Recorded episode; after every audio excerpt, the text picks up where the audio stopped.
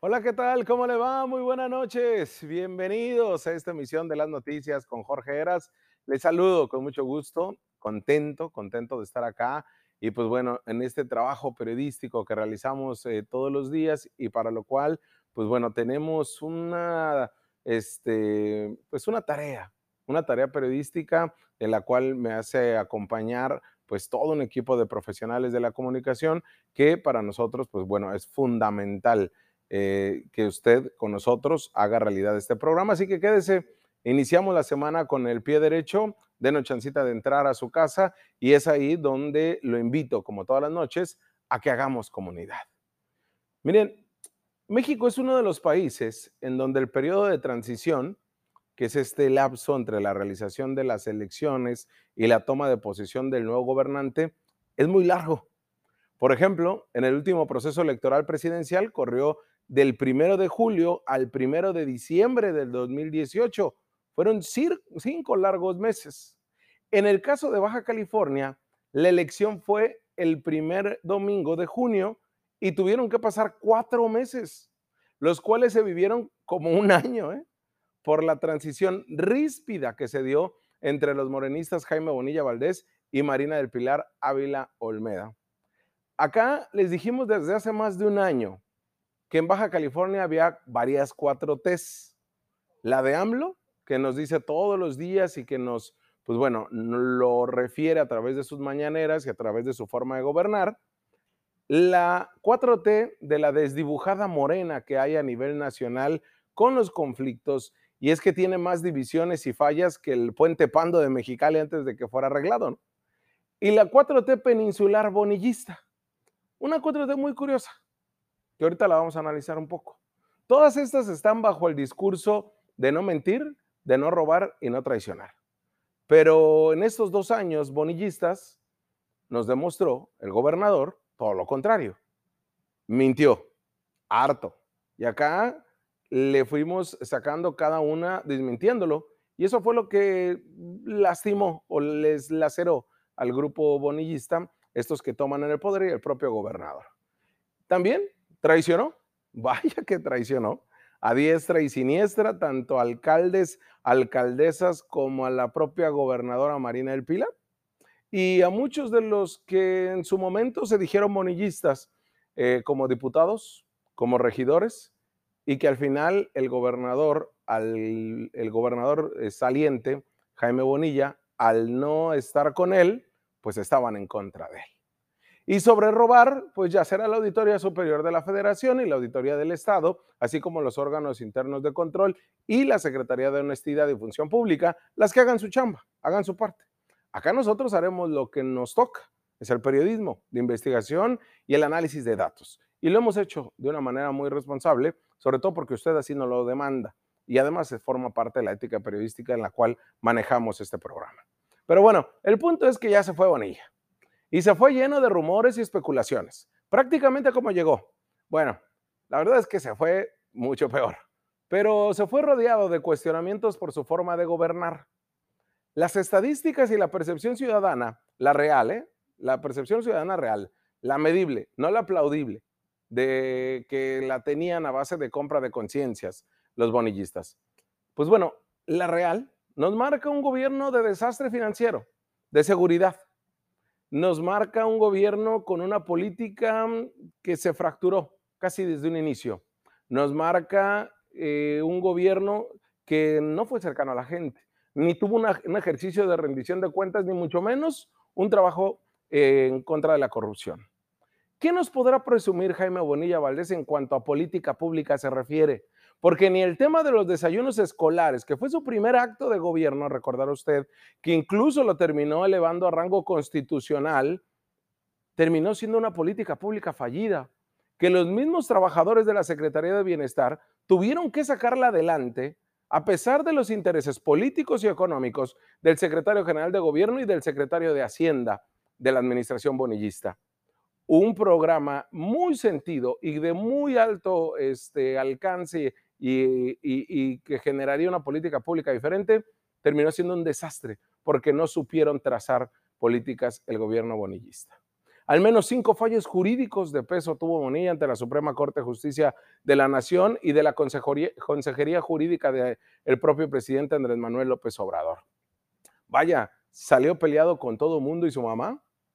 Y ahora vemos a un Jaime Bonilla que quiere o busca ser dirigente de Morena a nivel estatal. Algo que en Morena a nivel nacional ya dijeron, pues no se le va a dar. Acá el problema no es hacia dónde se va Jaime Bonilla o a dónde se queda.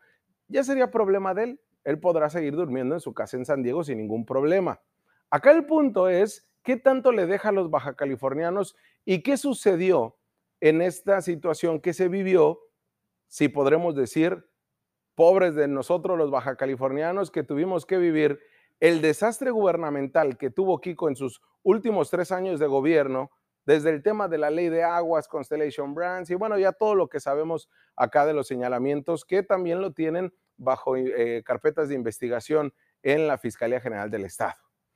Pero esos tres años, más los dos de Bonilla, son cinco años de una inestabilidad gubernamental, de una eh, situación para los baja californianos inentendible políticamente y que han tenido que sopesar o hemos tenido que saber sopesar de un encontronazo o supuesto encontronazo entre el PAN y Morena que dejó más heridos que beneficiados. Bueno, sí hubo uno que otro beneficiado.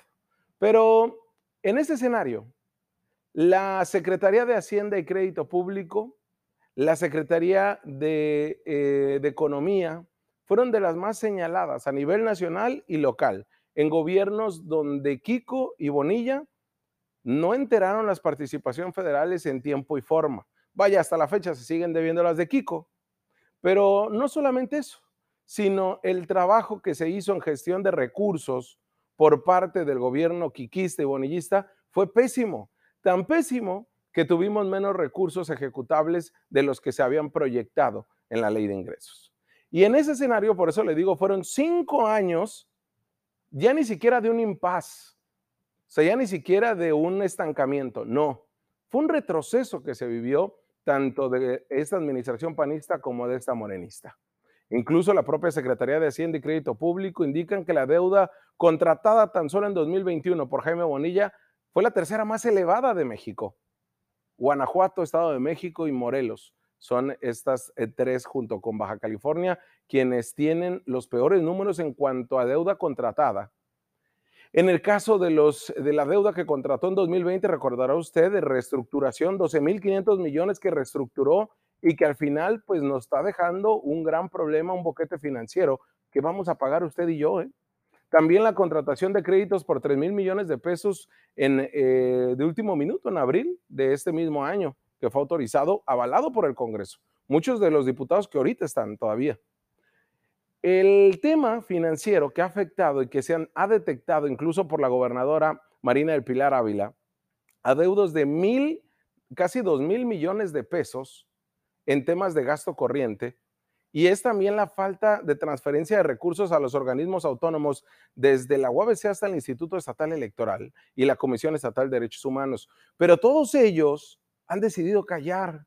Le tenían un pavor al gobernador Jaime Bonilla Valdés y que esperemos que ahora pues entre esta conciliación o este entendimiento de no venganzas, no confrontación y que al titular del Ejecutivo no es dueño del recurso que envía la federación, es el administrador, pero no es su dinero, lo tiene que destinar, porque por eso hay un equilibrio de poderes. No lo hizo Kiko, no lo hizo Bonilla, y esperemos que Marina del Pilar sí lo haga.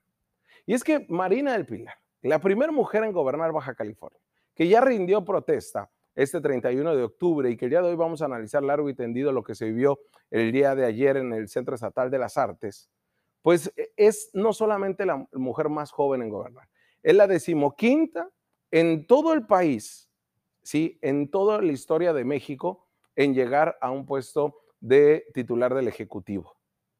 También es la decimoquinta gobernante de Baja California exdiputada federal, exalcaldesa de Mexicali, eh, optó por organizar un evento en Mexicali, Marina. Pero ¿quién brilló por su ausencia? El gobernador. Quien él optó por organizar, el gobernador Jaime Bonilla, organizar su acto de despedida en Ensenada y otro en Tijuana. para no estar en el ungimiento de la sucesora. Además, declaró semáforo rojo por la contingencia sanitaria de último minuto para limitar el aforo del acto protocolario de Marina del Pilar. Hasta el último minuto hubo esta situación ríspida que se da entre los mismos morenos. La mexicalense, la gobernadora Marina del Pilar, se comprometió a trabajar juntos y unidos, sin polarización, con todos los sectores de Baja California. Es momento de conciliar, dijo, las diferencias, de hacer un gobierno que multiplique. Señaló que no puede haber desarrollo económico sin bienestar.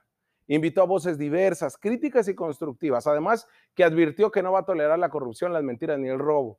Esperemos que no se quede solamente en discurso. Y en ese mismo escenario, hay una deuda pendiente que tiene Marina del Pilar en su gabinete, pero también los ayuntamientos, ¿eh? incluido el de Norma Bustamante, incluido el de Armando Ayala. Una verdadera paridad. Hay que recordar, las mujeres han llegado a gobernar sí por su capacidad, sí por este arrastre que han tenido, pero fue gracias a que ellas mismas han arrebatado su derecho a estar en esos puestos tan importantes y tan trascendentales, pero vía acciones afirmativas, algo que nosotros hemos planteado acá mucho y lo hemos analizado. Es decir, llegaron de manera forzada porque los partidos políticos y la cúpula del poder no consideraban a las mujeres en este tipo de puestos.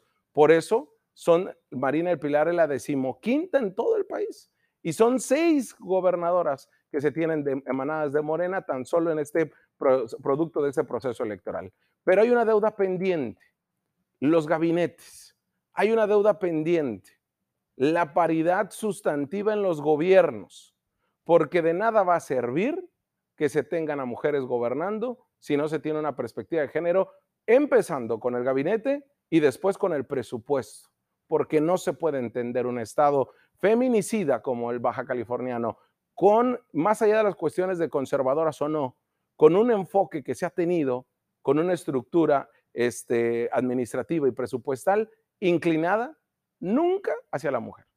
Y en esa sería una deuda pendiente. Pero en este periodo de transición inédito que hemos vivido, desde, desde Kiko, Bonilla y ahora con Marina, con un escenario político que nunca habíamos tenido y donde quedó muy clara la decisión entre el poder político real y el poder político formal.